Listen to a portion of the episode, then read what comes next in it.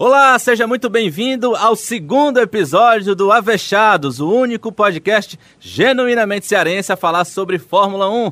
Sobrevivemos ao primeiro episódio e vamos juntos falar muito sobre o GP de Singapura. Sobe a vinheta!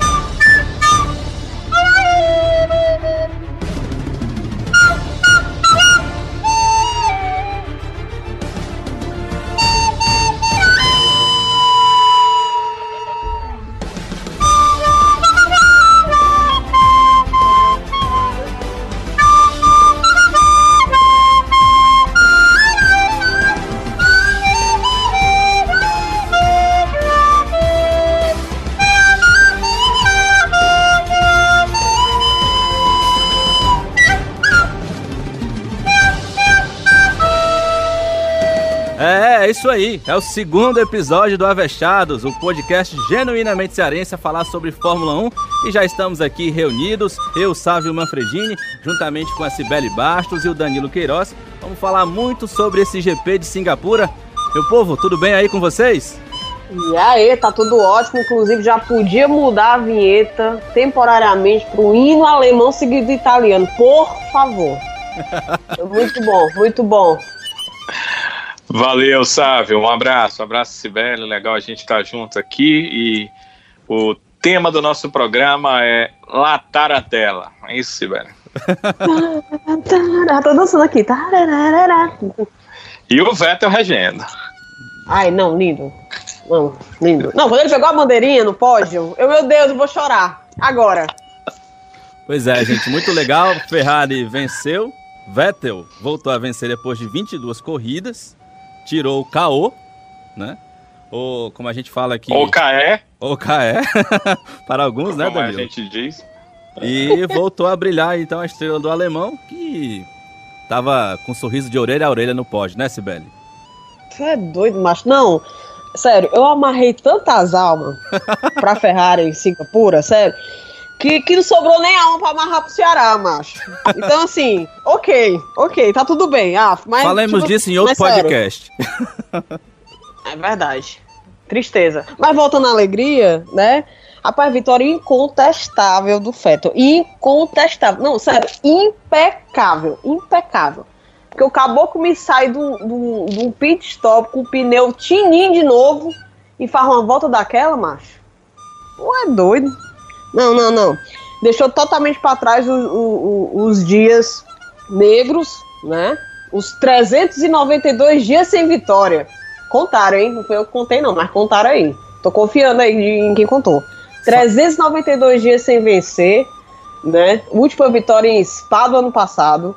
A aliás, ainda teve a última dobradinha da Ferrari que foi em Hungria 2017. Isso aí eu lembro. Isso eu lembro. Mas sério, incontestável, tava impecável, merecidamente, apesar da cara. A cara não muito agradável, né? Do uhum. jovem.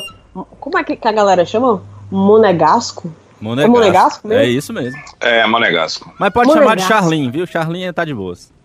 Eu chamo de Leleque mesmo. Pronto. Leleque. Fechou. A carinha do Leleque, aquela carinha de abuso, pra não dizer de outra coisa. Tá entendendo? Se acalme. É, vai dar certo. Vai dar certo. Tô feliz, tô feliz, tô feliz. É isso que importa. E aí, Danilão, o que, que você achou aí? Vettel, como você disse, derrubou o KO, derrubou o KE. E agora, o que esperar desse alemão aí com essa vitória, hein? É, eu espero que ele é, passe a ter mais autoconfiança, cometa menos erros e que faça jus aos seus quatro títulos mundiais daqui para frente, ganhando as provas que é, tiver condição de ganhar. E parece que a Ferrari é, consertou o ponto que era negativo da equipe, né, que era a questão aerodinâmica. Tem um motor bom, mas a questão aerodinâmica era um problema. Singapura testa muito isso, né? Muito isso, muito mais do que motor, né? A gente falou até no programa passado, tem reta, mas não faz a diferença que Monza, não faz a diferença que Spa. E a, a Ferrari foi bem, e esse é um ponto bem positivo. E isso é bem interessante para o campeonato, para a gente ver boas provas. Eu não digo campeonato que alguém ainda vai ser campeão com a pontuação que o Hamilton tem com o carro que ainda é bom que a Mercedes tem. É muito que isso aconteça. Mas em relação a ver boas provas, é muito, muito interessante. Agora, em relação a dizer que a vitória do Vettel foi incontestável, aí há controvérsia, Sibeli. Há controvérsia, sabe? Porque o Leclerc, obviamente, em qualquer outra equipe, teria a prioridade para parar primeiro e não sofrer undercut, né? Que foi o que acabou acontecendo. Mas é, eu gostei, porque foi um, um outro vencedor, porque o, o Vettel é um dos grandes pilotos da Fórmula 1 atual, porque ele precisava desse oxigênio, ele precisava dessa dose interessante de adrenalina, porque essa adrenalina vai para o Vettel, mas vai para o campeonato também. E para nós, né, que, que gostamos do, do, do, automobilismo, que gostamos da Fórmula 1, poxa, é mais um cara que a gente sabe que pode, que tem lenha para queimar, que pode fazer boas corridas e que vai aí ganhar essa esse algo a mais dentro da, da temporada, né? Uma temporada que era muito difícil, a Sibeli falou, falou em relação aos dias, você falou em relação às corridas, quer dizer, era muito tempo sem vencer e você estando com uma Ferrari e vendo seu companheiro que era para ser o seu escudeiro, que deveria ser o segundo piloto, ganhar duas corridas na temporada, já com cinco poles na temporada e as três últimas. Quer dizer, o Vettel precisava demais disso aí. Foi muito, muito bom para quem quer ver corrida de Fórmula 1 daqui por diante. Porque a gente tem Hamilton querendo se reafirmar, ele tem recordes do Schumacher para bater. A gente tem Leclerc querendo se afirmar porque ele precisa do seu lugar e com o crescimento do Vettel, agora que ele precisa se afirmar mesmo. E a gente vê Verstappen, que é uh, um grande piloto e sempre que o carro deixa, ele também complica seus adversários. Nós já temos aí três reais postulantes a vitórias para esse, aliás, quatro, né? Que eu citei, quatro reais postulantes a vitória nesse campeonato. Três, além do Hamilton, que a gente já sabia que ia dar muita uh, complicação para os seus adversários, sempre que ele tem uma oportunidade difícil dele perder a prova. Então, são quatro. Se a gente tiver, puder ter um pouco mais, ainda é mais gostoso ainda. Eu não vejo, você vê, sabe, você vê é, nesse momento, Sibeli, mais alguém aí para brigar mesmo por vitórias em provas. Se tivesse um carro, eu colocava o Ricardo na lista, mas ele não tem. Eu acho que o Cuba. Peraí. Pera ainda, meu patrãozinho. Chega, não, chega aqui, chega aqui, Dani. Vamos conversar aqui, baixinho. Foi incontestável, macho. Foi incontestável. Do seu ponto de vista. não no meu. foi incontestável, macho.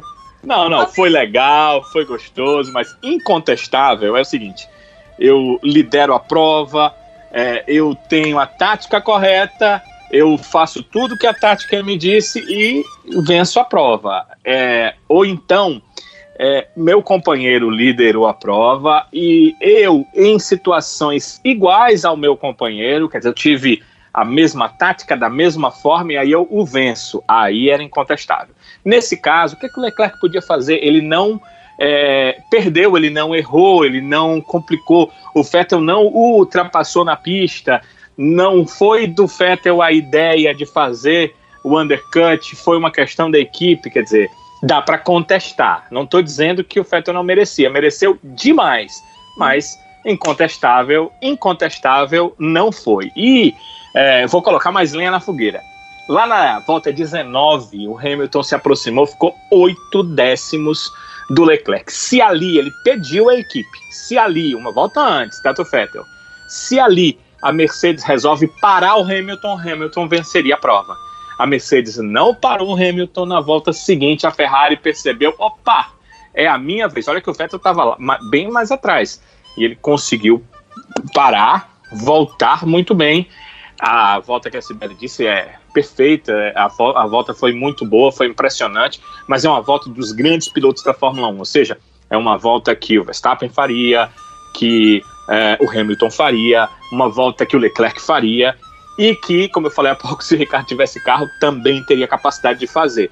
O Vettel foi lá, a estratégia foi correta, ele foi lá e venceu a prova. Agora, eu entendo a chateação do Charles Leclerc no pódio. Ele poderia ter terceira vitória consecutiva, ele não fez nada errado e a estratégia da equipe acabou colocando no segundo lugar. Só tinha uma coisa que eu gostaria de saber, mas vai entrar naquelas, Sibeli sabe, que a gente nunca vai ter certeza. A Ferrari parou o Vettel, o Vettel antes para dar essa dose de adrenalina nele, para ele vencer mesmo a prova, ou ela simplesmente parou para dizer o seguinte: olha, eu tenho o Leclerc lá na frente e tenho o Vettel num possível undercut. De um ou de outro, a vitória é vermelha. qual dessas opções, né? Essa interrogação a gente que vai ficar aqui é, pensando, pensando, pensando. O mundo vai acabar, a gente não vai ter certeza da verdade. Mas eu acho que não, foi bem é... isso mesmo, viu, Danilo? Eu acho que a Ferrari jogou pros dois lados. Eu também, eu também acho isso, mas de achar para ter certeza tem um binoto de diferença, né? Olha aí, rapaz, que que que maravilha, hein? Que trocadilho, rapaz, hein? Rapaz, meus meus meus zoinho, meus zoinho clubista enxergam que ué, foi uma fatalidade o undercut acontecer. Sinceramente, foi uma fatalidade. Foi tipo assim. Ah, pois é, pois é. É o, que, é o que eu e o Sávio estão pensando, né? Ele fez o seguinte: vou fechar de um lado e do outro. Ou eu ganho com um ou eu ganho com o outro. Acabou dobradinha. Foi espetacular para a Ferrari. A gente tem que ter ideia do que isso significa para a Fórmula 1, né? Significa Porque, muito para a Fórmula 1. Porque tinha o, o Max de, de, de, risco, tinha o, o, Hamilton, outro Hamilton de, de, risco. E outra coisa, a Mercedes estava só de, de butuca ligada, esperando quando é que a Ferrari ia se mexer, porque ela sabia que tinha atrás. Entendeu? Então, ah, assim. Ah, mas é, esse... você não acha que aí tá o erro, Sibeli? Que quem tá atrás tem que se mexer primeiro? Não é nem quem tá, quem tá atrás tem que se mexer primeiro, macho. É, é a janela de oportunidade. É a janela de oportunidade. Vai aparecer, faz logo e pronto. O óbvio seria, o mais normal, o mais comum, o Lelec parar na frente. O mais óbvio. Só que eu acho que o risco estava muito eminente com relação ao Max e em relação ao, ao, ao Lewis Hamilton. Né, que eu tô falando do Vettel. Para mim tava mais eminente. O Leleque tava lá, de cara pro vento, sem preocupação nenhuma e tal. Não, não, vamos cuidar, vamos garantir pelo menos uma, uma coisinha melhor aqui. Só que eu lembro na narração que o Reg Leme falou que o, o Leleque foi um segundo mais lento no pit do que o Vettel. Ele demorou um pouco para sair. De fato. Um, e um segundo, minha fé na Fórmula 1 é eternidade, né? Não? É. Então, assim. Ma só... Mas, mas o Vettel estava em terceiro quando parou, né? Você vê a força do undercut, né? Ele não estava como o Hamilton a oito décimos, ele estava em terceiro. O pit foi diferença de acho que dois décimos, quatro décimos. A, a parada em si, o pit, né? A troca. Agora, a, o tempo que ele passou de entrada e de saída é que a diferença foi um segundo no geral. E é muita coisa. E aí vacilou. Muita coisa. Agora eu achei muito pai, meu irmão, sério. O, ó, o bichinho, o feto, tá naquela seca. Uma seca, o pobre. Hum. seca danada, aí vê lá o carinha, o novinho, levar tudo, levar em Musa com aquela festa. Aí vai lá, tira foto com o bichinho, deixa o bichinho na frente. Não, fica aí. É só pra você essa festa aí, fica aí. Aí vem um leleque, macho. Me sobe no pote com aquela cara. Pelo calma, macho. Cumprimenta o, o caboclo falou nem com feta na salinha direito, entendeu? Pivete remimado, eu achei, ó. Pois Mereceu é. os puxões de orelha no rádio, viu? Pois é, e por isso mesmo, viu, Sibeli, que a gente vai interromper um pouquinho aí vocês para abrir espaço aqui para o comentário do Caio Costa. Caio Costa mais uma vez participando aqui com a gente e ele vai analisar justamente essa situação do Leclerc com o Vettel na Ferrari. E aí, Caio, você acha que vai dar zebra agora na Ferrari entre Leclerc e Vettel? Fala Sávio e amigos do Avechados. Pois é, né? Agora, será que vamos ter uma nova rivalidade dentro da Fórmula 1, uma rivalidade doméstica? Charles Leclerc com Vettel dentro da Ferrari? Para te falar a verdade, eu acho que não. Acho que a Ferrari até tomou a atitude certa. É um ano que a Ferrari não briga por título, então não haveria necessidade de deixar quem está na frente do campeonato ultrapassar. A verdade é que essa reta final do campeonato está sendo legal porque as corridas estão sendo boas. Nem tanto Singapura, para falar a verdade. Mas a briga pelo título, o campeonato já foi decidido na primeira metade. A vantagem que o Hamilton conseguiu é daquelas que basta fazer voo de cruzeiro e flanando que consegue confirmar mais um título mundial para o inglês. Eu acho que a Ferrari dá um recado pro Vettel que ainda acredita nele também.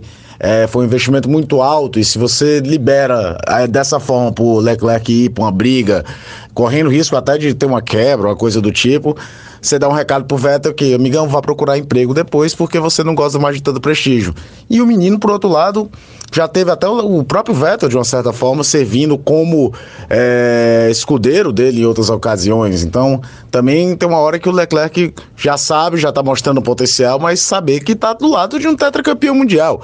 É, na verdade, na história da Fórmula 1, o único caso de um piloto que chegou na equipe, que tinha um cara que já era bicampeão, no caso, e tinha sido bicampeão pela equipe, e que chegou meio afrontando foi o próprio Ayrton Senna. Só que o contexto do Senna afrontando o, o Prost na Ferrari, na McLaren, perdão, em 88 era bem diferente. A McLaren ganhou 15 das 16 provas de 88. Ela seria campeã mundial com o Piquet, com o Senna, com o Prost com um Miquinho amestrado dirigindo o carro, porque era um carro muito superior a todos os demais. Não é o caso da Ferrari esse ano, repito, ela não briga pelo título, então acho que ela fortalecer o seu piloto mais famoso, seu piloto mais laureado, faz parte da coisa para você ter dois pilotos ano que vem em, com moral para ir buscar o título, né? Se você é, deixa o Leclerc ir para a briga, vamos supor que ele ganhe, que ele tivesse, você poderia acontecer o efeito Felipe Massa, Fernando is faster than you.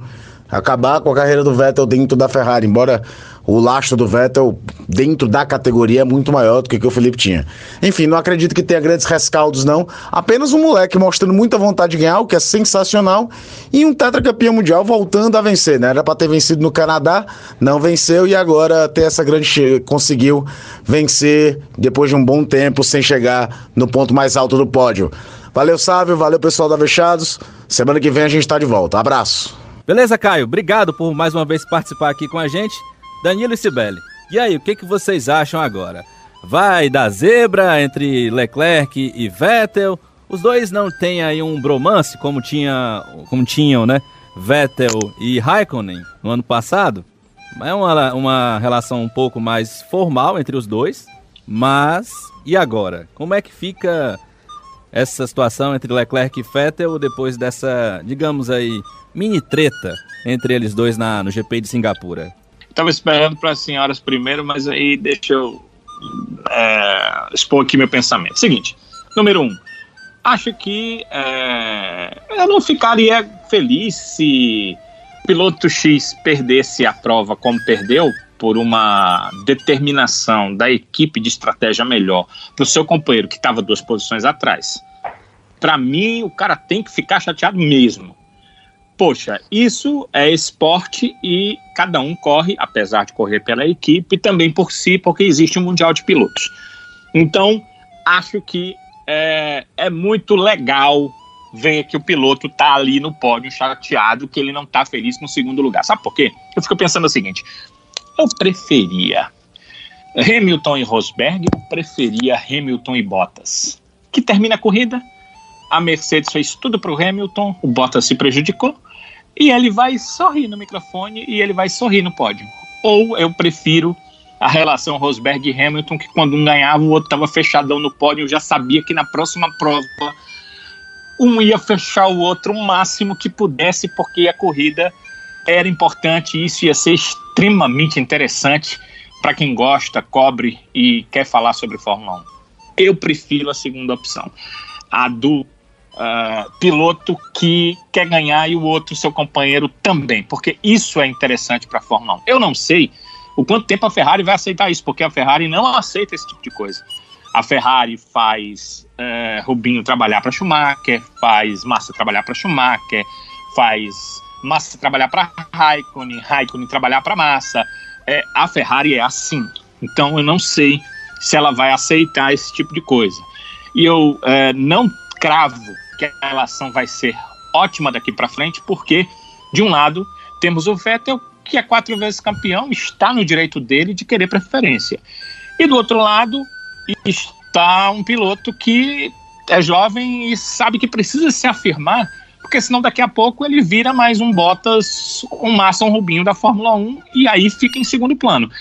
Então eu não sei até que ponto eles vão ouvir tanto as ordens de equipe. Então, fica a minha dúvida. Uh, a Ferrari vai fazer o possível, sim, para os dois terem uma boa relação, mas eles realmente terão? Eles realmente estarão afim disso? Eles têm a opção, talvez, de sair, porque 2020 os contratos aí estão renovados, mas para 2021. Bem, isso é muita interrogação, gostaria obviamente de saber, mas o mais importante que eu quero é que o cara que perca não fique feliz. E o Leclerc perdeu e não ficou feliz. E eu acho que é isso aí que eu quero ver. Então gostei demais do que aconteceu e gostaria em qualquer outra equipe de não ver felicidade no derrotado e de vê-lo resignado, mas com certeza com vontade de na próxima dar o troco no seu adversário. Foi o que o Vettel fez no Leclerc nessa, nessa corrida, Sibeli. Não, macho, mas ele tá certo, ele tá certo mesmo, soltar os cachorros. Tá certo, certíssimo. Rapaz, não gostei, ponto acabou. Bastava falar isso uma vez, macho. Depois desse negócio, toda vez que abriu um rádio do Leleque, era pra ele falando, ai não sei o que, ai bababá, ai meu irmão já entendeu, macho, tu não gostou, cala a boca aí, vamos resolver depois. Pronto, ponto, cara, pronto, é, era só isso. Eu acho que ele, e aí concordo com o Caio, passou do ponto pra mim nesse sentido. Ele não tem que ficar conformado mesmo não, tem que ficar pé da vida, mas assim, vamos ser mais um menino, né? Um pivete. Então eu tô pedindo demais, né, do menino. Mas ele se mostrou tão bem, tão forte psicologicamente que, que eu acho que, assim, eu meio que esperava uma postura mais, assim, matura, entre aspas. Matura não, madura, vale meu Deus. É, mas eu não, enfim, eu achei ele muito. Tá bom, macho, tá? Baixa a bola aí, faz merda não, entendeu? Não faz besteira, segue o carro, como disse o, o engenheiro dele leva o carro para casa que é, que, é, que é melhor, né? Mais tarde a gente conversa, né? Fica aí na sua. Eu realmente prefiro é um estilo é, Rosberg e Hamilton, com certeza. Todo mundo prefere. Todo mundo gosta de uma tretinha. Isso vai cair super bem no, no, no, no, Netflix, inclusive. Mas assim, a minha preocupação no, nesse, no, no, jeito que ele ficou ontem foi o seguinte: o início da temporada da Ferrari internamente não foi bom. Porque a gente, o, Binotto já mostrou pra gente que ele não tem muito pulso, ele não tem, ele não tem uma postura muito de liderança. Então, se de repente a relação, que já tá meio frágil, já é meio frágil, desandar, aí, meu amigo, aí eu quero ver. Aí todo esse pacote aerodinâmica que veio, esse upgrade que a Ferrari fez pra Singapura, pode não servir de nada, porque lá dentro tem um piloto muito pé da vida que pode fazer merda. Entendeu?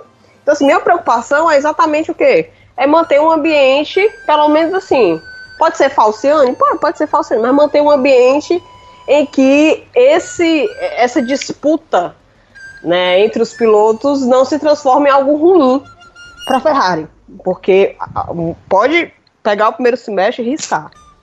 Né? Esse recomeço, pelo menos, teria que ser um pouco mais harmônico, né, na medida do possível. Então, assim, ótimo que ele ficou pé da vida, mas eu achei muito paia, sério mesmo, achei paia. O caboclo subir no pódio com aquela cara de enterro, pra dizer outra coisa. Entendeu? Pai, meu irmão, cumprimento e tal, dá parabéns, pronto. Rússia já tá aí, falta uma semaninha só, alguns dias, pronto, macho, faz o teu nome. É, eu, eu particularmente achei legal, né? Eu achei muito legal, ele tá chateado, porque eu sei que na Rússia ele vai chegar lá com a faca nos dentes. O que eu penso é que, fora ali, sei lá, no pódio, nas entrevistas, no rádio, ele pode falar o que ele quiser, não me importo com isso. Eu me importo se ele for jogar o carro em cima do outro. Eu me importo se acontecer o que aconteceu com Hamilton e Rosberg batendo, é, um tentando é, bater para tirar o outro, já que eu vou sair, vai sair você também. Esse tipo de coisa eu acho antidesportiva. Né? Não pode fazer como é, alguns pilotos já fizeram de bater no companheiro, no adversário, sei lá, é, por bater. Isso aí eu sou contra. Mas o resto eu acho muito legal. Eu acho muito dissimulado. Você tá, tá chateado, mas vai lá e sobe no pódio, bem bonitinho, sorri para as câmeras. Não, não, não. Gosto do jeito que aconteceu, mas assim, é, é a minha opinião. E acho que isso fomenta a equipe, se a equipe souber trabalhar. Aí você falou da questão do Binotto.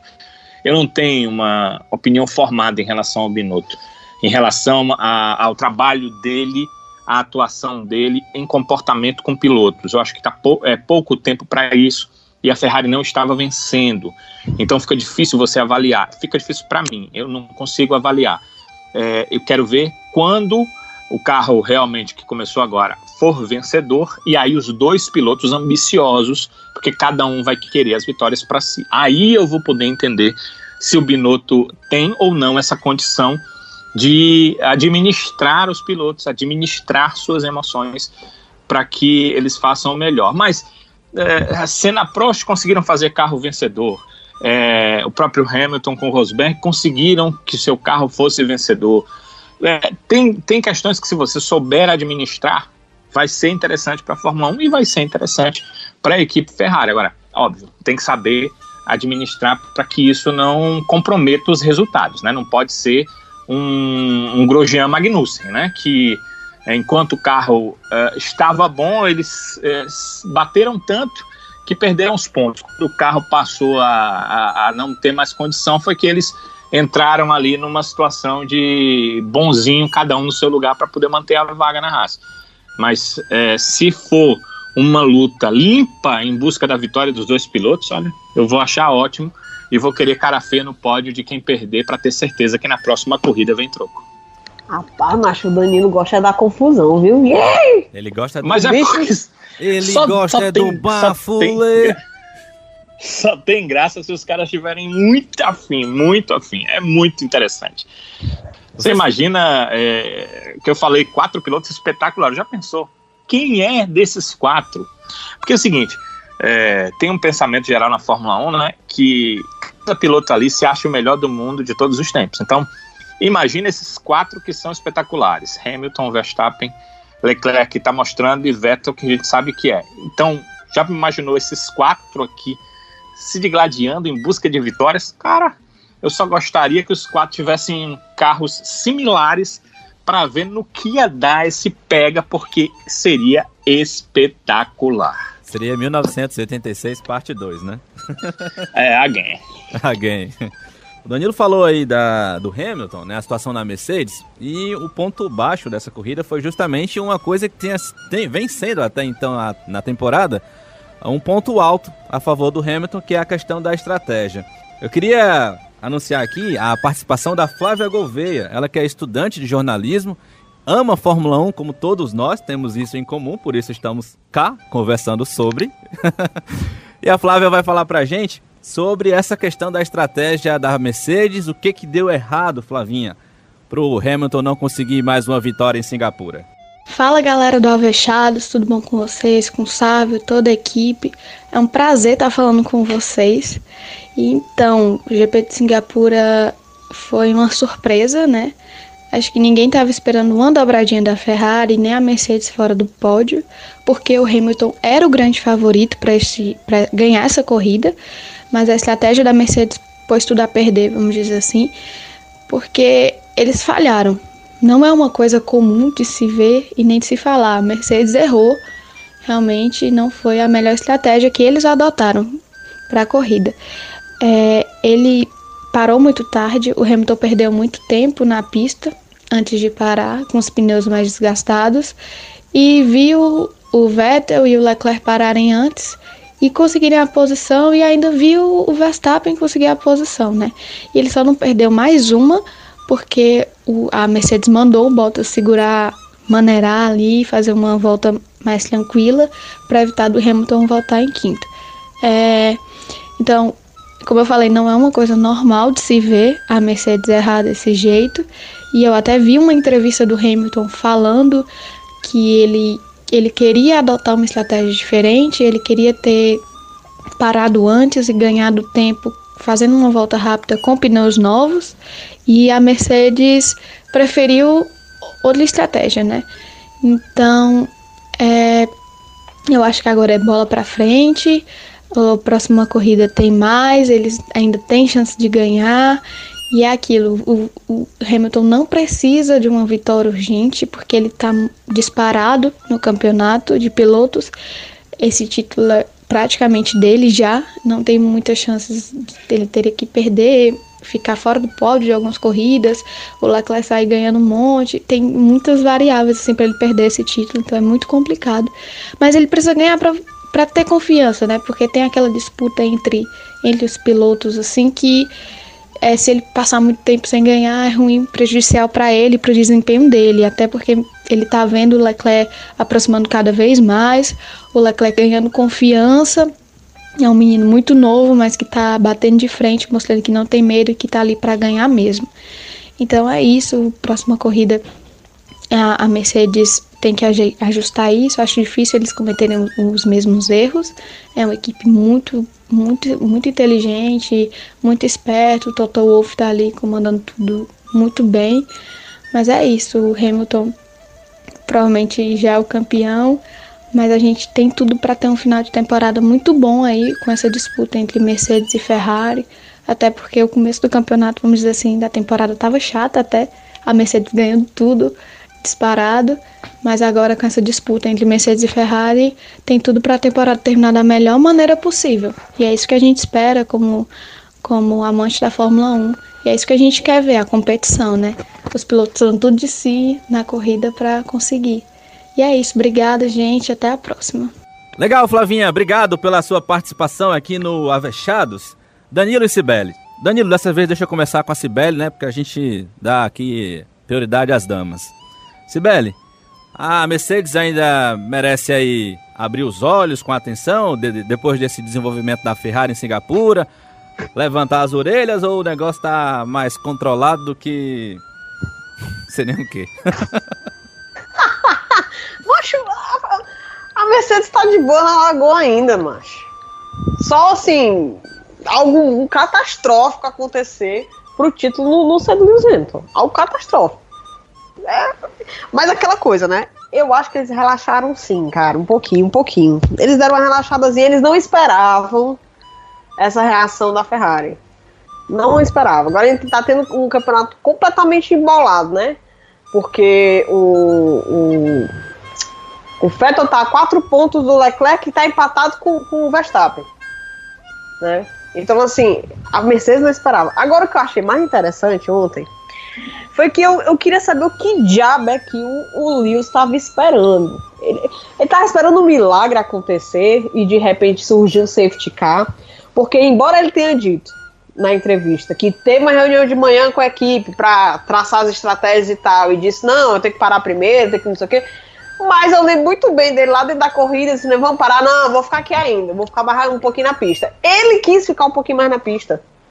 Eu que diabo é isso assim? Mas tá esperando o quê, mano? Tá que nem eu ano passado esperando um milagre pro Ceará não cair? Pelo amor de Deus. tipo assim. Deu certo, né? Mas pra ti deu certo, né? Eu, eu, caraca, o que que tá esperando? Vai, vai te embora, mas vai parar logo. Eu já tava agoniada. Porque do jeito que ele é cagado, porque assim, o Lewis Hamilton não basta ser foda, né? Ele tem que ser. Ele, tem, ele é cagado, macho. O bicho é virado um negócio pra lua. É incrível, tudo dá certo pra ele. Rapaz, eu tava assim, só olhando assim, rapaz, lá vem o safety car. Meu pai do céu eterno, lá vem. E ainda bem que veio muito depois, né? Depois uns três seguidos, né? Será que mas, tava assim, esperando o Grosjean Eu não entendi com a fala dele. Ele jogou pra equipe de uma certa forma e tal, mas eu acho que ele que manda ali mesmo, acaba tem que pedir desculpa mesmo. Foi o James Fowles, né, que pediu desculpa, não sei como é a pronúncia do nome do, do rapaz, né, de estrategistas. Danilo. estrategista, mas é V-O-W-L-E-S. Então deve ser Voles, né? No bom alemão, como é que é, hein, sabe? É Vols? Você que domina. Como, como é, sabe? Desculpa. É, é, é Vols? Pronto, tá vendo? É isso aí. É quase um latido assim do pastor alemão. É quase um latido, é? Vols. É. Pois é. é, o James lá pediu desculpas. Que é o seguinte: o Hamilton queria parar, ele pediu para parar, antes de todos. Depois que ele pensou sabia a diferença, né? E que não voltaria na frente, ele pensou: vamos ficar aqui que vai ter um carro de segurança, que eu sei. Só que o pneu foi embora e ele teve que parar. E aí o carro de segurança, como disse a Cibele, veio depois. E na Fórmula 1 se diz muito, né, que safety car chama safety car, né? Então vieram mais é dois novo, em seguida. Hein, Por que, que eles. Hã? É o novo essa daí? Foi? Ah, mas tem, tem coisas que não são novas, mas são reais, né? E essa é uma verdadeiríssima, porque à medida que você coloca o carro de segurança, junta todo mundo. Juntou todo mundo, você lembra que junta Stroll, que junta. Grosjean. É, como? Que viado. É, Grosjean, que viado. Meu Deus. É, você junta os pilotos que gostam da treta. E aí ela acabou acontecendo. E ela acabou. É acontecendo. Ei, mas pera ainda, pera ainda, não vamos ser injustos não, que o bichinho do Stroll ontem até que fez um... Fez uma boa prova. Reconhecer, é, bom reconhecer, bom, bom. Acho até, eita, macho, o que, que, que tá acontecendo com esse, esse menino? Não é ele hoje, não é ele. Eu, eu fiquei impressionado. Fiquei impressionado mesmo, bichinho. Dá os créditos pro pobre, bora. É, ele fez uma boa prova. Inclusive, eu queria entender o carro uh, da Racing Point até onde ele poderia ir. Porque a Racing Point, às vezes, ela. Nos últimos anos, ele, ela melhora na segunda parte da temporada, né? No ano passado, não por causa da, da dívida, da, da loucura que foi feita, mas normalmente melhora do meio para frente da temporada. Só que não conseguimos mais ter uma corrida é, lisa do Pérez, né? Sem problemas do Pérez. Que com o Pérez a gente tem ideia, porque ele é um piloto mais regular. Só que não tivemos essa possibilidade, então acabou ficando. Mas vou voltar para o assunto que foi perguntado, que foi a questão uh, da Mercedes. Acho que não tem muito o que fazer, não. Estava olhando aqui a pontuação. O Hamilton tem 296. O Bottas tem 231, é o mais próximo, mas a gente sabe que ele não pode chegar lá. Primeiro, que ele não tem qualidade para isso. Segundo, que a Mercedes vai agora sim, muito mais do que já fez, priorizar o Hamilton com receio dos ataques de Leclerc, Vettel e Verstappen. Aí, o Leclerc e o Verstappen estão com 200, o Vettel com 194. Os três mais ou menos na mesma balada, mas uma balada que está distante quase 100 pontos no caso do, do Vettel 102, no caso do Verstappen e do Leclerc 96, do Hamilton tá, tá, tá difícil, né, pessoal? Vamos convir aqui que não tem muito o que ser feito, não. Até porque dos 25 do, do, do, do vencedor para o segundo colocado são 18 pontos, para o terceiro são 15.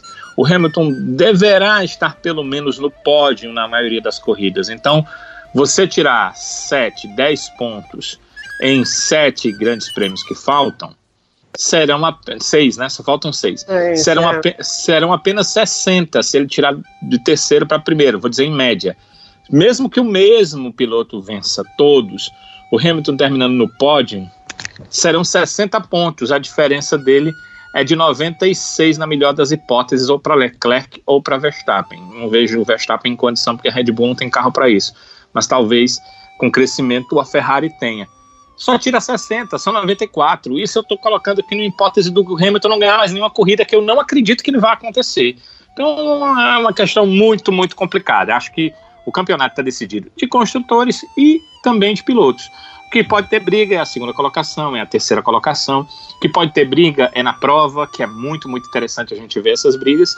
E eu torço para que elas aconteçam com certeza, principalmente envolvendo aí esses quatro pilotos que eu citei, porque é, se forem pistas diferentes da de Singapura, onde é muito difícil ultrapassar, a gente viu ultrapassagem no meio do pilotão, mas viam as ultrapassagens extremamente forçadas, né? Ricardo se deu mal é, forçando ultrapassagem, o Raikkonen se deu mal é, com o Kvyat também né, numa forçação de barra, que eu acho que aquela ultrapassagem ali, o Kvyat realmente foi veio com muita vontade, mas ele viu o espaço e colocou o carro, né? O Raikkonen o não viu, para mim, acidente de corrida. Oi? O cara é o torpedo. É, pois é, é, é, o acidente, russo. Acidente de corrida por motivos de que é o Kvyat, né? É. Ah, eu acho que é acidente mesmo, até porque o Raikkonen tava com problema no carro. Ele tava querendo segurar todo mundo, mas já sem condição, né?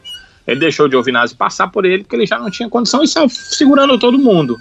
Então, aquela curva ele fez muito lento, o que tá com o motor Rosso, com o motor Mercedes, ele não, com o motor Mercedes, com o motor uh, Honda, não é motor Mercedes ele chegou rápido demais na curva. E aí o Raikkonen achou, não, eu vou fazer a curva aqui devagar e bem aberta e vai dar tudo certo. Eu sei que ele não viu, mas é, acho que foi mesmo acidente de corrida. Apesar de ser o Kvyat, a gente sempre é, tende a, a bússola a ponta, né? Para o Kvyat, mas é, a tendência, nesse caso, pelo que eu vi, revi o lance várias vezes, aquele ali foi um lance de corrida mesmo. Não acho que foi é, nenhum erro assim de um ou de outro que merecesse maiores problemas, não. Agora, fiquei, fiquei triste com o Ricardo, estava fazendo uma prova excelente saindo lá de trás, estava ganhando posições, também foi vítima, vítima desse tipo de acidente que acabou o prejudicando. Até, até o amigo Roman Grosjean estava fazendo uma boa corrida. Inclusive, sabe, eu não sei se está na sua eu dei uma olhada rápida, mas não sei se está na sua pauta. Mas depois eu queria falar sobre essa decisão da Haas, viu? Ah, pra mim estranha. Não, não é estranha, não. Não é estranha. Não sei se tu. Não, achou estranha? Não, não achei estranha. Eu achei primeiro assim, rapaz, não tô acreditando. A cara do alemão rindo, mangando já do, do, da situação de que ninguém estava acreditando que ele ia manter os dois pilotos. Mas aí, ontem, ontem, não sei, o dias atrás, enfim, saiu uma notícia de que o Gene Haas estava atrás de um comprador para a equipe. Então, assim, que diabo é um peito para quem tá cagado? Nossa. Verdade? É, mas aí, tá, eu, eu, concordo com o que você está dizendo, já que vai vender a equipe. Mas aí, já que vai vender a equipe, vamos manter os piores pilotos. Se eu tenho um melhor, se eu tenho um piloto que notadamente é mais regular, que vai bater menos, que vai me trazer menos problemas, que vai quebrar meu carro menos, que vai fazer com que eu gaste menos dinheiro durante a temporada. Talvez eu possa até terminar a temporada com os mesmos carros que eu começo, se não for não forem esses dois os meus pilotos, eu não sei, eu não, não consigo ver, sabe? Eu, eu acho que é, quando o cara toma uma decisão que está muito diferente daquele que todo mundo pensa, é, a tendência é que ele esteja errado, né? A tendência, né? Pode ser que ele só ele esteja certo, ele é um gênio, todo mundo é meio maluco, mas a tendência natural é que ele esteja errado. Eu pegaria o Huckenberg sem nenhum problema. O Huckenberg era um piloto e os outros dois eu ia dar uma olhadinha no que é que eu faço, mas ele manteve os dois pilotos que estão com problemas terríveis, principalmente o Grosjean, que praticamente não deu pontos para a equipe nessa temporada eh, e que só fez bobagem, que vem fazendo bobagem acima de bobagem. Bem, eu, eu não sei não. Agora, em relação à, à história da venda, pelo que eu soube, né, pelo que eu soube, lendo a imprensa da Inglaterra, tem uma nova equipe chamada Pantera, né, que é, se baseia principalmente na China e nos tigres asiáticos, que seriam os investidores principais dessa equipe. E essa equipe quer entrar na Fórmula 1 em 2021, mas a FIA não abriu vaga para 2021, talvez para 2022. Como o dinheiro já entrou para essa equipe ser feita, entendendo que 2021 era melhor, porque vai ter todo o tipo de mudança que a Fórmula 1 vai ter, eles querem antecipar e entrar em 2021. Qual seria a forma? Comprar uma equipe. A Williams não vende, foi uma tenta a primeira tentativa deles porque está muito mal a Williams. Não vende. A Racing Point também não vende, porque também houve muito investimento e a equipe tende, dizem os acionistas, a dar lucro. Não sei como é que dá lucro na Fórmula 1 atual, talvez a partir de 2021. Bem, mas esse é um, outra, é um outro contexto. Eles querem entrar em 2021 e viram a opção da Haas, já que o Gene Haas andou dizendo que se 2021 as regras não forem as que ele quer, ele vende a equipe. Então, é, houve essa possibilidade. Não foi a questão de que o Gene Haas procurou ninguém lá. Até porque o Gene Haas, não sei se você sabe, Sibela, não sei se você sabe, sabe, parece que ele tem um dinheirinho, sabia? É? Parece que, é, parece que ele tem tem um dinheirinho. Parece que ele é um dos maiores milionários dos Estados Unidos, né? Então ele, ah. ele, tem um pouquinho de dinheiro. Ele, eu digo assim, tudo não bem, é liso, não quer não, perder né? dinheiro, não, Sibeli. Eu digo assim, ele, ele também não tá assim, vou vender, meu Deus, senão eu vou ficar liso. Não é por aí também. Não, mas não é nem essa questão, não. É porque ele deve estar tá vendo assim, rapaz, só tô dando prejuízo aqui. O que, é que eu tô fazendo aqui? Mas o sonho dele era que tivesse um teto orçamentário. Se ele for efetivado, ele, esse teto orçamentário for efetivado em 2021, vai valer a pena ele ter equipe. Provavelmente vai valer a pena ele ter equipe. Porque a ideia dos que controlam a Fórmula 1 hoje é totalmente diferente da do Bernie Eccleston, né? A ideia do Eccleston é vocês estão aqui, eu já deixo vocês participar do circo, vocês ainda querem ganhar dinheiro? Eu já deixo vocês participarem da Fórmula 1. Vocês ainda querem ganhar dinheiro. É aquele velho ditado, né? Tá. É, você também tá querendo muito. Ora, eu já deixo você entrar aí, aparece sua marca e você né, quer ganhar dinheiro. Ah, é assim. Você é muito é, é, essa era a ideia do Eccleston. Já a ideia da, de, de, de, de, quem, da Liberty, né, que eh, hoje tem uh, os poderes na Fórmula 1, é vamos tornar esse esporte rentável para todos porque assim nós ganharemos muito mais. É a ideia dos americanos, né? Tornar rentável para todos, porque é, se o esporte for rentável para todos e se as equipes estiverem mais próximas, o show é melhor. E é com o show que eles querem ganhar dinheiro, né? E eu acho que a ideia deles é um pouco melhor.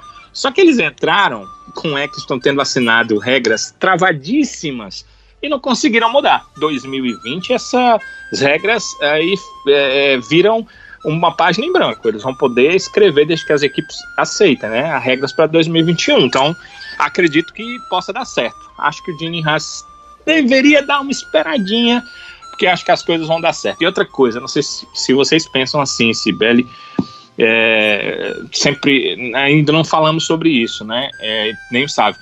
Mas eu acho que 10 equipes, 20 carros é muito pouco para a Fórmula 1, né? É, eu, eu não peguei também. a fase de. Eu não peguei porque eu ainda sou. Né, ainda tenho ainda 22 anos só. Mas... Que acompanha a Fórmula 1, né? Que acompanha a Fórmula é, 1. É. Mas é verdade, mas eu não peguei, por exemplo, a fase em que tinha acho que 30 carros, né, Danilo? Tinha a, o treino classificatório pro classificatório, né? O eliminatório pro Exato. classificatório, né? É, na e verdade, que era muito classificatório, bom. só que tinha um, um, número de carros máximo por pista. Né? Aquelas faixinhas lá tinha um número já delimitado, só dá aquela ali. Então, às vezes eram 28, em alguns circuitos 30, quer dizer, alguns carros ficavam fora. Eu acho que não é para tanto chegar nesse ponto, mas é, 28 carros estava muito legal para a Fórmula 1. Acho que 28 carros estava muito legal para a Fórmula 1. Porque também nós temos que pensar o seguinte: os caras tão, vão chegando, né? Fórmula 3, Fórmula 2 e tal, eles olham, não tem vaga. Não tem vaga. Quando vai ter vaga, é um lance stroll que o pai tá pagando para poder o cara correr. Né? Quando vai ter vaga, é a vaga comprada. E não é legal. Então, eu, eu, eu, acredito que se tivéssemos mais equipes, teríamos mais vagas para pilotos que iriam entrar, mostrar seu talento e novos Verstappen, Leclerc iriam surgir mais rapidamente do que é, surgem atualmente. Sem dúvida. Como é o nome daquele piloto da F2 que já está, vai estar quase certo dele ir para a Fórmula E? O Nick Como é o nome? Nick De Vries, ele vai para a Fórmula E, já tá certo. Acho, dá pena um caboclo desse chegar lá no INSS, que a Fórmula E é INSS, filho. Mas eu não é por aí. pena. Eu tive foi pena. Não é por aí não, porque tem bons pilotos a Fórmula E. mas mas é, o cara se prepara, vendo pelo lado que você falou, o cara se prepara, né? Ele vai lá hoje em dia, né, para uma Fórmula 4 Aí ele sobe para uma Fórmula 3 regional. Olha o que, é que a FIA fez. Depois ele sobe para a Fórmula 3 da FIA. Passa pela Fórmula 2. Isso ganhando, porque se você for olhar o currículo do cara, é invejável. Invejável, ganhando bem. Uhum. É, ganhando e ganhando com ótimos adversários. Ganhando com ótimos adversários. Aí ele chega na Fórmula 2, ganha com o pé nas costas, porque a pontuação dele é, antes do, da metade da temporada de Fórmula 2, você já percebia quem seria o campeão. E aí o cara disse: cadê minha vaga na Fórmula 1? Não tem. Ah, tu tem dinheiro? Se tu tiver, tu vai para Williams. Williams. Meu Deus do céu. Ah, o cara não tem dinheiro, ele vai para Fórmula E. Eu, eu acho realmente muito triste. Isso ia acontecer com o álbum, né? Ano passado, o álbum tinha fechado para correr na Nissan, tava tudo certo para ele ir para lá. Aí Helmut Marko resolveu pensar, colocar aquela cabecinha pequenininha para pensar e aí contratou, fez um acordo lá para ele ir correr na, na Fórmula 1. Mas é, isso pode acontecer com qualquer outro piloto e a gente fica privado de ver na Fórmula 1. Já pensou, cara? Isso podia acontecer com o Leclerc, né? Isso podia acontecer com o Max Verstappen. Meu Deus, nós ficaríamos privados de ver os grandes pilotos na Fórmula 1. Nós não podemos ser privados disso. A Fórmula 1 não pode ser privada disso. Ela perde com isso, tem pouca vaga e eu acho que isso aí é um grande problema. E aí volta para nosso assunto da Haas, né? A Haas tem duas vagas lá, sábio. Ao invés de pegar um piloto novo, olha o que a Williams fez, né? Por, meio que por obrigação, botando George Russell. O Russell não fez nada em relação à pontuação, mas a gente vê a pilotagem, a gente vê que ele tira o máximo, extrai cada gotinha que tem naquele carro não poderia pegar um piloto jovem e colocar ali na Haas para tentar também extrair um pouco mais daquele carro, mais do que Romain Grosjean, por exemplo, extrai hoje? Acho que poderia, mas as equipes não olham para isso e as vagas na Fórmula 1 para mim são muito, muito limitadas. Concordo. Bora para a teoria da conspiração, macho. Tu não acha que Qual? tem dentro da Netflix, não, ali? o, o, episódio mais comentado, todo mundo ficou com pena, porque todo mundo fresca com o Grosjean, todo mundo fresca, inclusive a gente descobriu pela Netflix que os próprios pilotos frescam com a cara dele. É, é verdade. Então, tipo assim, os companheiros. Eu fiquei pensando assim, lembra da época negra do 8C? Dos tricolores? Lembro disso Rapaz, não. Foi incrível, foi... Bastou o milagre de subir Aí automaticamente a TV que só transmitia jogo Rapaz, teve que ser vendida a pobre. Olha, rapaz, eles fizeram com um acordo, macho. A Netflix tá bancando o Grojan aí. Bota aí, mais um episódio aí pra você. Ora! Rapaz, eu, eu não acredito nessa teoria, embora ela fosse muito engraçada. Mas eu fico me perguntando, Senhor, por quê? Por quê? Ilumine minha mente para eu poder entender o porquê. É muito difícil você entender. É, é, se você se você pensasse no que eu imaginei, né, que era um piloto jovem, tudo bem, a equipe pode não querer um piloto jovem, mas ela tem o Huckenberg. O Huckenberg é o grande campeão? Não. Nunca nem conseguiu fazer um pódio na Fórmula 1. Mas vamos comparar a carreira dele com a do Grosjean. Ele entrega mais, né? Pelo amor de Deus, óbvio que ele entrega mais, né? Eu fico pensando, sabe, Sibeli sabe, será que o Grosjean pilota de graça? Não sei. Repente... Será que o salário dele é tão mais baixo do que o do Huckenberg? É, Assim, será que. Eu não sei se tem a história da, da gratidão também, mas enfim, eu acho que isso não seria a justificativa para mais um ano de contrato, sabe? Eu acho que um ano de trocando... contrato de gratidão vai, sabe? Mas é, são dois. É, pois é, é verdade. Você tem razão, sim. Eu... Acho que gratidão bate... é essa? O, o cara bateu o carro na saída do box, macho. Pelo amor de Deus, sozinho, o vento. Aí, por gratidão, eu vou mantê-lo no time. É. Eu, esse, esse aí não passava no Detran, não, viu? Oh, meu Deus. Aquela coisa.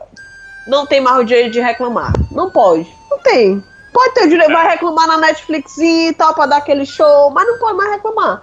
Entendeu? Eu fiquei é, pensando é, assim, ah, quer vender? Ah, então pronto, deixa essa merda aí mesmo, deixa esse negócio aí mesmo. Deixa eu ver como é que tá, o que é que vai ser ano que vem, nos próximos e tal. Tipo assim, tá meio que indefinido, então deixa esses dois aí mesmo. Mas que é desperdício, com certeza. Com certeza que é desperdício. Ah, agora, fala, fala. Não, e, e, vocês acham que o Huckenberg vai, entre aspas, aceitar a vaguinha na Williams? Porque ele se ofereceu até pra RBR, né? Eu ouvi essa conversa aí. Que ele disse, ah, eu adoraria ser companheiro do, do, do Max, não sei o que, não sei o que. Quer nada, né, ah, criança? Quem, quem não? Quem não? Ah, mas, se oferecer. Inclusive, assim, vocês acham que pode rolar uma, uma, uma trocazinha de novo? Que o álbum é vai isso, voltar pra, pra Toro Rosso? E o menino vai voltar, o Gasly? Eu acho que não. Até agora é. tá, tá, regular, né? Eu acho que não. É, seriam duas seriam duas coisas que eu, que eu é, ia, ia é, comentar aqui para a gente é, dar uma comentada, né, conversar sobre. É, primeiro, a vaga da Williams parece que o Nicolas Laf, Latif, Latifi, Latifi vai ficar com ela, né? Ele tem um paizinho assim com a mesma continha bancária do, do pai do Stroll, né? Liso. Mais ou menos assim. É, liso, não tem muita grana. O pai dele parece que é um dos grandes milionários do mundo, né? Revista Forbes, etc, etc. E estaria definido. Inclusive, o pai dele, o pai do Latifi, é um dos donos da McLaren, né? É um dos donos da McLaren. Ele parece que tem 10% das ações da McLaren. Mas, como não tem vaga para ele na McLaren, iria bancar a entrada do filho dele, prevendo um dia uma McLaren, mas no, na Williams e o Latifi, inclusive, é um dos primeiros colocados no. está na segunda colocação, inclusive, na Fórmula 2 bem distante lá do, do, do De Vries, mas está na segunda colocação é na Fórmula 2. Eu acho câmara, que é a né? terceira, acho que é a quarta temporada dele já na Fórmula 2. Então essa é uma possibilidade. E até melhor para Claire, né? Gastar é, mais dinheiro dos outros, né? É, seria. Porque o, o, o Russell, até onde a gente sabe, não paga nada, né? Não paga nada. Nem aquela ideia de que o motor é, teria um abatimento, que é o, o Russell é piloto Mercedes, né? Teria um abatimento. Ela já disse que não, não tem. O, Russell corre sendo pago pela equipe, a equipe paga, né? Salário pequeno, porque é um, um piloto que veio da Fórmula 2 e tal, mas a equipe paga o George Russell, não tem é, nenhum abatimento. Aí ela teria, já que o Kubica sai, e é bom dizer o seguinte: ela, ela se disse surpresa, né, pelo, pela saída do Kubica. Ele não tinha avisado para a equipe, né? Ele foi direto no ar nas emissoras de TV na, na coletiva e disse que né, se despede da Fórmula 1 ao final dessa temporada. O que eu acho que ele faz muito bem, porque foi um grande piloto, seria um possível campeão se tudo tivesse corrido bem na sua carreira, mas com um braço só, Fórmula 1 realmente, infelizmente, não dá para ele, né? Ele já mostrou que não dá para ele. É não achei isso paia, não. Acaba avisar assim. E lá no RH entregar a equipe, tá? carteira, né? Eu vi isso, acho que bicho pai, eu adoro o Kubica. Sério, adoro, adoro, adoro. Quando ele voltou, eu fiquei, nossa senhora, fiquei. Ah, veio uma nostalgia e tal aqui, vai ser massa e tal, mas meu Deus do céu, o Russell. Aliás, ele nunca andou na frente do Russell. Nunca. Se você comparar os tempos, né, ele só apanha. Mas realmente, não, dá pra ele. É pra DTM mesmo? Acho que Parece sim. que sim. A ironia é que ele justamente conseguiu o único ponto da Williams, né? Na, na temporada. Não é? E mesmo, questão, questão da corrida, né? É, foi circunstancial, claro. Ah, circunstancial, totalmente circunstancial. Agora, outra questão que você levantou ah, foi Sibeli, não foi Sibeli, sobre a Red Bull? Helmut Marko? Foi. O Albon e o Pierre Gasly, eu, eu, eu não tô vendo muita diferença do Albon em relação ao Gasly, não. Vocês estão vendo? Não tô vendo tanta, não tô vendo uma disparidade, entendeu? Não tem assim, não, ah, eu acho o álbum muito regular. Mas ele anda melhor do que Atrás. o Gasly andava. Não, ele anda melhor do que o Gasly andava na RBR. Ele anda. Aí eu fico pensando, ele anda melhor do que o Gasly andava ou a RBR. Quer dizer, não vou nem chamar de RBR, não, né? Que isso é coisa de quem não quer fazer o comercial de uma empresa que investe milhões na Fórmula 1. Ou a Red Bull, ela acabou melhorando. Porque a minha impressão é que a Red Bull melhorou. Porque o Max ficava atrás das Williams e das Ferraris. Hoje ele se mete no meio das duas. Ele é melhor piloto? É, mas ele se mete no meio das duas. E o Albon consegue andar logo atrás. O Gasly já andava um pouco mais atrás, mas o, a Red Bull realmente estava atrás delas. Eu, eu, eu acho que a gente é difícil a gente medir e pesar, porque a gente não sabe o que está acontecendo internamente, a gente não sabe como tecnicamente a equipe melhorou, o carro melhorou, ah, a- o chassi foi melhorado, a parte aerodinâmica, a gente não, não tem como mensurar isso. Por que a minha impressão? Porque olha para os resultados da Toro Rosso com Gasly, melhorou, a Toro Rosso melhorou com Gasly. O Gasly consegue melhores resultados. Ele vinha, inclusive, muito bem na prova anterior até a questão do Vettel. E Será nessa que- prova foi bem, com a Toro Rosso. Né? Pode Será- olhar o resultado dele. Será que o Gasly é tipo aquele jogador que o povo fala que só, Time só sabe jogar na Série B? Só sabe jogar na Série B, esse fulano aí. Será que não é? É um cara que, assim, não suporta uma maior pressão, acha melhor ficar ali, porque sabe que como tem um carro, entre aspas, mais limitado, não vão pedir tanto dele, ou seja, se ele pilotar um pouco melhor, ele se sobressai, então pra, ele- ele tá bom. Porque se a gente for comparar Gasly Albon, o Albon tá melhor do que ele. Né? Tinha, tinha, treino, tinha treino classificatório que o, que, o- Gasly não conseguia nem pro, pro Q3. Entendeu? Então, assim, sinceramente, entre os dois, o Albon tá sendo muito mais regular. Mas tem a questão do carro que eu acho que evoluiu. Não tá excepcional. Não tá tipo o Max Verstappen depois do, do, do rebaixamento do Kvyat. Não tá, óbvio. Mas eu acho que é melhor que, que o Gasly é. Melhor. Mas eu ainda acho pouco pro Max. Mas obviamente é aquela coisa, estratégia de equipe. Será que a equipe vai querer um caboclo pau a pau com ele? Não sei. Eu, eu, eu acho que a. Eu acho que desde que viesse do programa dela, a Red Bull não tinha problema com isso. Mas é difícil, né? O, o Max é uma exceção. Até falei, né? Que todo piloto para estar na Fórmula 1, inclusive citei uma exceçãozinha que tem lá, são ótimos. Tem os excelentes e tem os extraordinários, os acima da média. E o Verstappen é acima da média. Falta a gente avaliar onde é que se encontra o Albon nessa, onde é que se encontra o Gasly nessa, mas ele está me surpreendendo, fazendo boas corridas. E se for questão de pressão, não existe mais pressão do que tu seres rebaixado para uma equipe B. Acho que não tem mais pressão do que isso. Ele lidou bem com a pressão, né? Ah, Eu acho que quem não está lidando muito bem com a pressão é o Kvyat, porque o Helmut Marko vai para a imprensa e diz: olha, ano que vem nós estamos entre Albon e Gasly. E o cara pensa assim: e eu? E eu? E eu? Tô aonde? Mas Danilo, ele Ou já seja, confirmou o O Kvyat. Oi? Ele confirmou o Kvyat.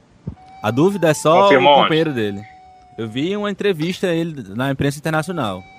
Na Toro Não, Rosso. amigo, eu não É, tô falando Rosso. isso, isso aí eu sei. Eu tô falando que ele diz assim: Minha dúvida pro ano que vem na Red Bull, porque ninguém quer estar tá na Toro Rosso inteira. A Toro ah, Rosso, ela é um degrau para Red Bull. Ninguém quer estar tá lá. Todo mundo quer ir para lá, ninguém quer ficar lá. Todo mundo quer ir para Red Bull. Aí quando o cara diz assim, olha, eu tô em dúvida aqui na Red Bull para fechar a dupla com o Verstappen. Ou vai ser Albon ou vai ser Gasly. E o Kvyat fica pensando, e eu não tenho nenhuma chancezinha não de ir. E se eu ganhar de todo mundo aqui, eu ainda não vou. É praticamente isso que o Marco disse. Ele disse o seguinte, nas entrelinhas, abre aspas para o que ele disse na minha cabeça. O Kvyat só tá lá porque não tem outro. Ai, pesado, não tem tu, pesado. Mas, mas, mas, mas, não foi não? Pensem aí para ver se não foi. É, faz sentido. Me, dê, me, dê, me deem alguma opção para dizer para mim, não, olha, não foi não por causa disso, daquilo, daquilo. Não foi. Uh, tu tem um piloto numa equipe que é feita para levar pilotos para Red Bull e tu nem cita o nome dele como possível piloto para o ano seguinte, quando você está fazendo uma espécie de vestibular para o companheiro do Verstappen, nem citado o nome dele foi. Podia pelo menos citar, mesmo que não fosse levar, só para fazer referência, não ficar uma situação ruim para o piloto, mas ele nem citado foi. Então, é, só dá para me entender isso. Olha, não tem outro aqui, então só tem tu, vai tu mesmo. É, o negócio jeito... é aquele, aquele agilizar outro menino, né? É. Pelo jeito vai ah, restar é. o Kivet aí, o velho fiéis, né?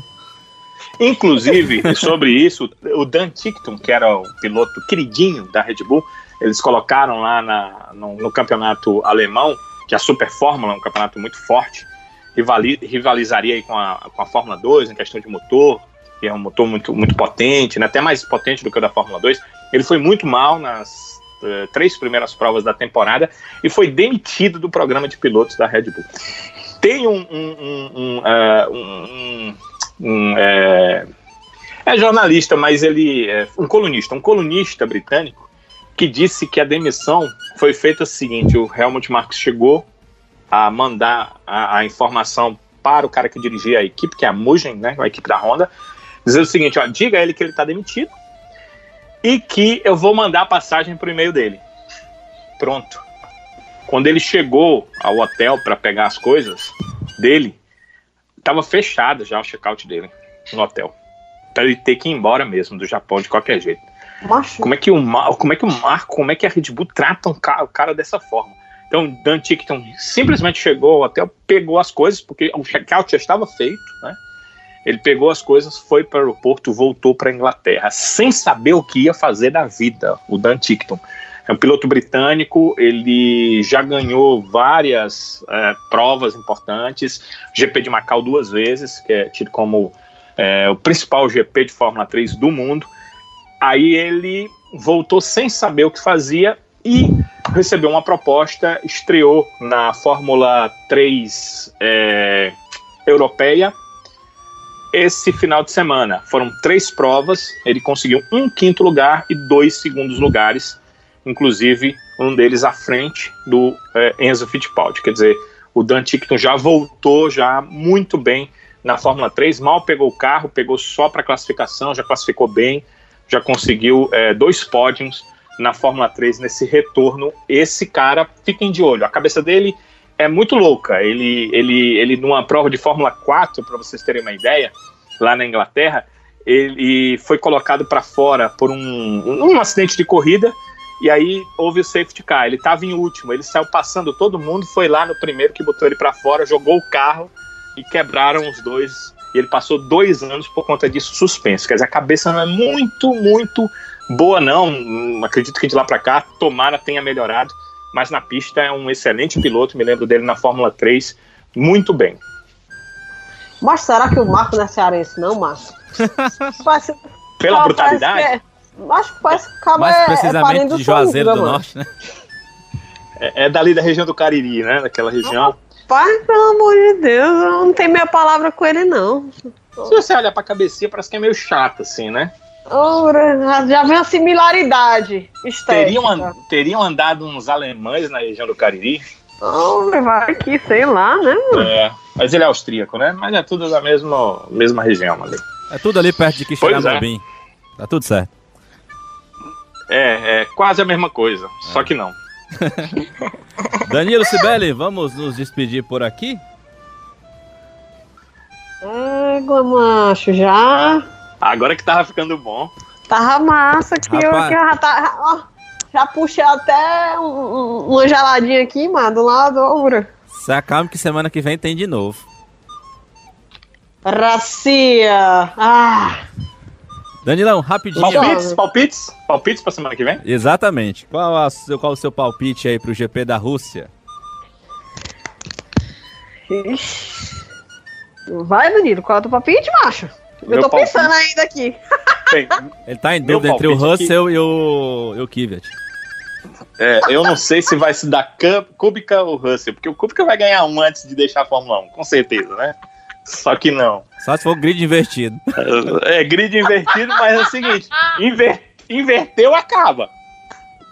Porque, porque se tiver uma, uma volta de relargada, amigo, ainda termina fora, fora dos pontos. Uma volta de relargada, o cara ainda termina fora dos pontos. Meu Deus do céu, a Williams está terrível nessa temporada. Mas, é, é, primeiro, eu quero que seja uma excelente prova. A Rússia não produz tantas provas boas assim. Mas as brigas estão tão boas das principais equipes que eu tenho certeza que vai ser uma prova muito legal. Só que eu queria que fosse legal sem a estratégia, fosse legal na pista. Ó, galera, tem estratégia não. Quem quiser ganhar vai ter que fazer ultrapassagem. É isso que eu queria ver na próxima prova. E torço para que seja uma vitória que não seja do Hamilton, porque se não for, começa todo mundo a olhar para o campeonato de uma outra forma. A Mercedes vai ter que fazer alguma coisa diferente, o Hamilton vai ter que é, utilizar mais da sua técnica para vencer e pensar menos em estratégia em equipe. Então, torço para que seja uma prova aí que o, o Leclerc vença para ter sua terceira vitória na temporada. Eita, não zica não, macho. Eu já amarrei as almas de novo, deu certo, tô amarrando, mas vou pegar em menos umazinha, né? Quarta-feira tem. Quarta-feira eu tenho que pegar umas alminhas pra ver se a gracinha o meu alvinegro. Mas, rapaz, é aquela coisa. a- o circuito travado é um circuito que geralmente não tá dando nada, mas essa temporada tá tão, tão boa que até o circuito que não dá nada tá dando tudo. Tá dando tudo pra gente. Eu não tenho palpite. Eu vou só esperar. Eu vou só esperar pra me iludir de novo. Porque estão me deixando sonhar. Eu eu tô fazendo as contas aqui. Estão me deixando sonhar. Mas eu espero uma ótima prova também. Mas sem palpites. Sem dizer quem vai ganhar, quem vai. Não sei. Não Ah, quero aí, não, aí, aí não vale. Aí não, Não vale. quero zicar. Não quero zicar. Não quero Não, zicar. va- não vale, sabe? Como é que eu dou palpite e não dá palpite? Tá errado. Bora, Sibeli. Diz Tá errado. nome aí. Tá errado. Macho, se eu zicar minha vermelhinha aqui, macho. Não sei não. Só tem, só tem dois pra tu palpitar. Ou é o Leclerc ou é o Vettel.